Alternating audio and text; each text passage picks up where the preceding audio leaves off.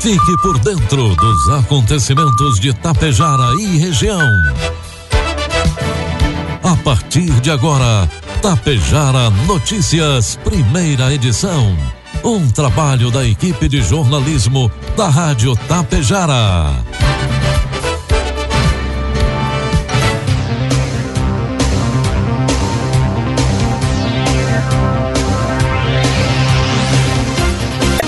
Bom dia, pontualmente, 7 horas da manhã.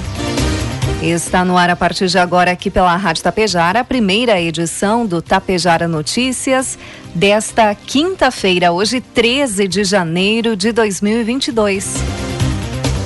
Tempo bom em Tapejara, 23 graus é a temperatura. Notícias que são destaques desta edição. Vacinação da dose de reforço contra a Covid-19 acontece nesta quinta-feira em Tapejara.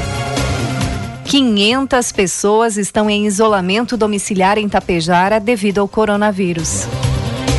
Indígenas são investigados por tráfico de armas na reserva de Água Santa. Polícia Federal efetua prisão em flagrante por crime de moeda falsa em Passo Fundo. Estas e outras informações a partir de agora na primeira edição do Tapejara Notícias, que tem um oferecimento de Bianchini Empreendimentos e Agro Daniele. Produtor Chegou a hora de colher bons resultados e fechar grandes negócios. Faça parte da Safra Mais e negocie sua produção de milho e soja com a Agro Daniele. Afinal, sua safra merece o melhor negócio com uma empresa que oferece segurança, facilidade e credibilidade há mais de 30 anos. Ligue 5433444200 ou procure o coordenador de uma unidade de recebimento de grãos Agro Daniele. Há 30 anos, a Bianchini Empreendimentos vem transformando sonhos em realidade. Sabemos da importância da realização de um sonho na vida das pessoas e é por isso que trabalhamos sempre para você viver bem. A Bianchini Empreendimentos oferece opções de apartamentos, salas comerciais e terrenos para os mais variados estilos e desejos. Esperamos você para conhecer o seu amanhã, que está sendo construído hoje.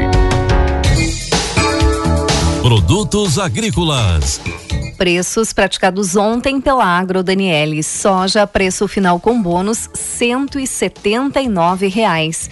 Milho, preço final com bônus, 93 reais. E trigo PH 78 ou mais, preço final com bônus, 85 reais. Por causa da estiagem que afeta centenas de municípios no Rio Grande do Sul, a ministra da Agricultura, Pecuária e Abastecimento, Tereza Cristina, viajou ao estado e esteve ontem visitando o município de Santo Ângelo.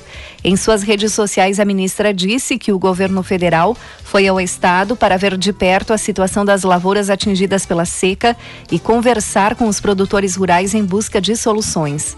Até ontem, 200 dos 497 municípios do estado decretaram situação de emergência no Rio Grande do Sul em decorrência da estiagem, sendo que 52 já foram homologados pelo estado e 47 reconhecidas pela União.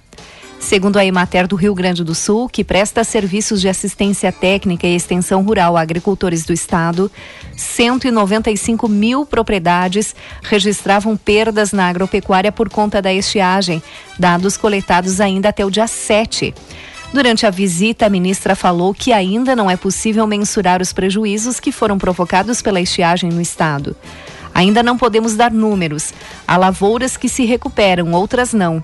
Ainda pode chover, são graus diferentes de recuperação de lavoura. Temos de acompanhar, de monitorar e fiz questão de vir aqui para vermos o que já podemos propor para mitigar os problemas que os estados enfrentam. Não queremos que as pessoas abandonem a produção. Procuraremos minimizar não resolveremos tudo, mas minimizar se agirmos rápido e agora, explicou ela. Sete horas quatro minutos e meio. Informe Econômico. O dólar comercial inicia cotado a cinco reais e cinquenta e três centavos para venda. O dólar turismo cinco e sessenta e nove e o euro a seis e trinta e três. Aposentados e pensionistas do INSS que recebem benefícios acima do salário mínimo devem ter reajuste de 10,16% na remuneração após divulgação do Índice Nacional de Preços ao Consumidor, o INPC, que é usado como referência para o reajuste. O governo precisa ainda oficializar o reajuste por meio da portaria no Diário Oficial da União. Com o reajuste, o teto dos benefícios do INSS deverá passar de R$ 6.433 para R$ 7.087.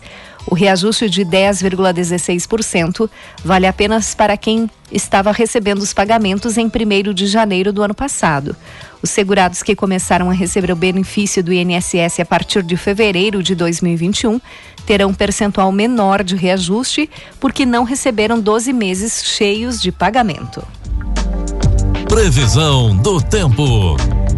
Assim como nos últimos dias, a quinta-feira no Rio Grande do Sul será de calor intenso e tempo aberto em diversas regiões do estado. De acordo com a Metsu Meteorologia, na região oeste, os termômetros podem chegar à marca de 42 graus em cidades como Uruguaiana e 40 graus em Alegrete. Porto Alegre, a máxima deve ser de 34 graus. Área de maior altitude da Serra e do Planalto devem ter altas temperaturas também, com máximas que ficarão acima da registrada na capital. São esperados 35 graus em Caxias do Sul e 34 em Erechim.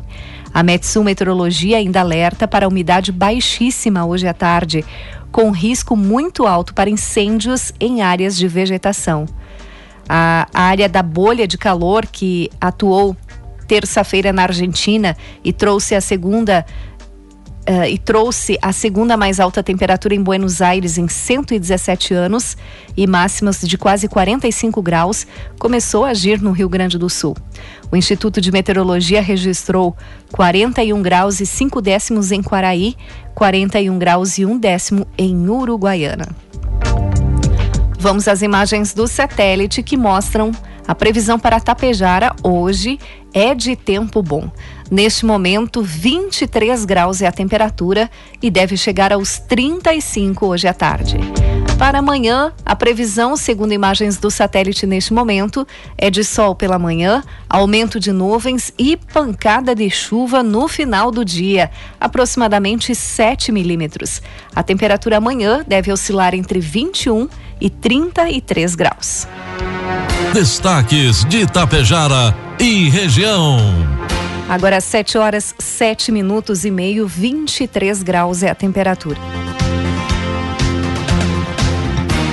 Atualização dos números do coronavírus em Tapejara com dados coletados até as 20 horas de ontem, dia 12. Casos ativos em Tapejara, 246.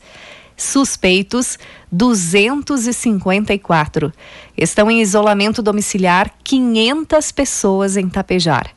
Desde o início da pandemia, Tapejara registra 55 óbitos e 6.102 casos positivos. Recuperados chegam a 5.801. Dois tapejarenses estão internados no Hospital Santo Antônio de Tapejar. A Secretaria da Saúde de Itapejara promove hoje, quinta-feira, dia 13, a vacinação da dose de reforço para pessoas que receberam a segunda dose de qualquer vacina contra a Covid-19 até o dia 21 de setembro. Também haverá reforço para pessoas vacinadas com a dose única da Janssen até o dia 19 de agosto. A vacinação acontecerá no auditório da Unidade Básica de Saúde Central, das 7h30 às 11 horas e das 13 às 20 horas. É importante que todos levem documento com CPF, cartão SUS e comprovante da segunda dose, dose única ou caderneta de vacinação. Em Água Santa também tem vacinação. A Secretaria de Saúde de Água Santa estará aplicando a terceira dose da vacina contra a Covid-19 para pessoas acima de 18 anos que tenham intervalo de quatro meses da segunda dose para a terceira. Também para a população que recebeu a primeira dose da Pfizer até o dia 11 de novembro. A vacinação acontece hoje, dia 13, e amanhã, dia 14, das 8 às 11h30 e das 13 às 16 horas. A Junta de Serviço Militar de Tapejar informa que no mês de fevereiro serão realizadas as seleções complementares dos jovens que se alistaram em 2021. As ações acontecem no Centro Cultural José Maria Vigo da Silveira, às 7h30 da manhã, em duas etapas, de acordo com o seguinte cronograma. No dia 4 de fevereiro, jovens que foram designados para o 12º Batalhão de Engenharia de Combate Blindado no dia 8 de fevereiro para jovens que forem designados para a segunda companhia e comando blindado. Todos os jovens devem estar munidos de documento de identificação, bem como certificado de alistamento militar. Os jovens devem procurar a Junta Militar de Itapejara para saber em que data devem comparecer para a inspeção militar. Os jovens que completam 18 anos neste ano de 2022 devem fazer o seu alistamento militar até o dia 30 de junho. 7 horas 10 minutos e meio. A Polícia Federal prendeu um homem de 21 anos e apreendeu, na tarde de ontem, mil reais em cédulas falsas em Passo Fundo. Diante de informações de uma possível entrega de encomenda remetida através dos Correios, com suspeita de conter cédulas falsas, policiais federais deslocaram-se até uma residência onde a entrega seria realizada, efetuando a abordagem no momento da entrega da encomenda suspeita. O pacote foi verificado e continha várias cédulas de real com indícios de falsidade. O destinatário da encomenda foi preso em flagrante e conduzido à Delegacia de Polícia Federal de Passo Fundo, sendo indiciado pelo crime de moeda falsa e encaminhado ao Presídio Regional de Passo Fundo. O delito de moeda falsa possui pena de 3 a 12 anos de reclusão. E a Polícia Federal deflagrou também na manhã de ontem a Operação Calibre, que investiga o tráfico de armas e munições utilizados em conflitos indígenas ocorridos nos anos 2020 e 2021 na Reserva Indígena do Carreteiro, aqui no município de Água Santa. Policiais federais cumpriram também dois mandados de busca e apreensão na cidade de Sananduva. Durante as investigações, a Polícia Federal apurou que um indivíduo residente em Sananduva estaria fornecendo armas e munições irregularmente aos indígenas que estão em conflito. A ação de ontem tem, teve por objetivo a localização de armas e munições irregulares, bem como a coleta de provas da autuação do indivíduo nos fatos investigados. A reserva indígena do Carreteiro, em Água Santa, tem sido palco de conflitos armados entre grupos rivais que disputam o cacicado. Os conflitos ocasionaram inúmeras tentativas de homicídio e dois homicídios consumados de indígenas. Ah, o crime investigado na Operação Calibre é o tráfico de armas e munições, com pena máxima prevista de 12 anos de reclusão. 7 horas 13 minutos. Um motorista e um passageiro, ambos de 28 anos, foram presos na tarde de ontem com 35 quilos de maconha e 500 gramas de rachixe em Chapecó, no oeste de Santa Catarina. Segundo a Polícia Rodoviária Federal, a prisão ocorreu no centro da cidade. A droga estava em um automóvel GM Onix locado com placas de Belo Horizonte, Minas Gerais. O motorista não obedeceu a ordem de parada na BR-480 e fugiu em alta velocidade em direção ao centro de Chapecó, transitando na contramão e colocando em risco a vida de outras pessoas, de acordo com a polícia. Na Avenida Fernando Machado, a dupla abandonou o carro e fugiu a pé, mas foi capturada com o apoio da Polícia Militar. Aos policiais, eles disseram que a droga seria entregue em Passo Fundo. Os homens foram conduzidos à delegacia, onde vão responder pelos crimes de tráfico de drogas e de apropriação indébita, pois o veículo tem boletim de ocorrência pela não devolução à locadora no prazo contratado. A Polícia Civil inaugurou oficialmente ontem um dos maiores e mais modernos órgãos da instituição aqui no estado. A nova sede da Delegacia de Polícia de Marau foi planejada para prestar um serviço de excelência para a população. O vice-governador e secretário da Secretaria da Segurança Pública, delegado Ranolfo Vieira Júnior, participou desta solenidade. A delegacia do município de Marau, que funcionou por mais de 35 anos na Avenida Barão do Rio Branco, agora passa a ter uma nova sede ao lado do Fórum e do Ministério Público. A nova estrutura está em um terreno de 2.400 metros quadrados, sendo 1.500 metros quadrados de área construída, distribuídas em três andares e 52 salas. O investimento para a nova Delegacia de Polícia de Marau ultrapassa 3 milhões e meio de reais e foi possível graças a um convênio entre Estado, município e iniciativa privada, além da colaboração de empresários e cidadãos de Marau. Em contrapartida para a construção, a Polícia Civil vai entregar para a Administração Municipal de Marau o terreno onde funcionavam as antigas instalações do órgão, uma área avaliada em 2 milhões e 200 mil reais. A nova sede demorou 18 meses para ficar pronta. A nova casa da Polícia Civil na cidade de Marau conta com uma infraestrutura para plantão 24 horas, linha de tiro, campo de treinamento e também auditório. Atualmente, a Delegacia de Polícia de Marau é composta por 16 policiais civis que se dividem entre gabinete, plantão 24 horas, cartórios e investigação. 7 horas 16 minutos.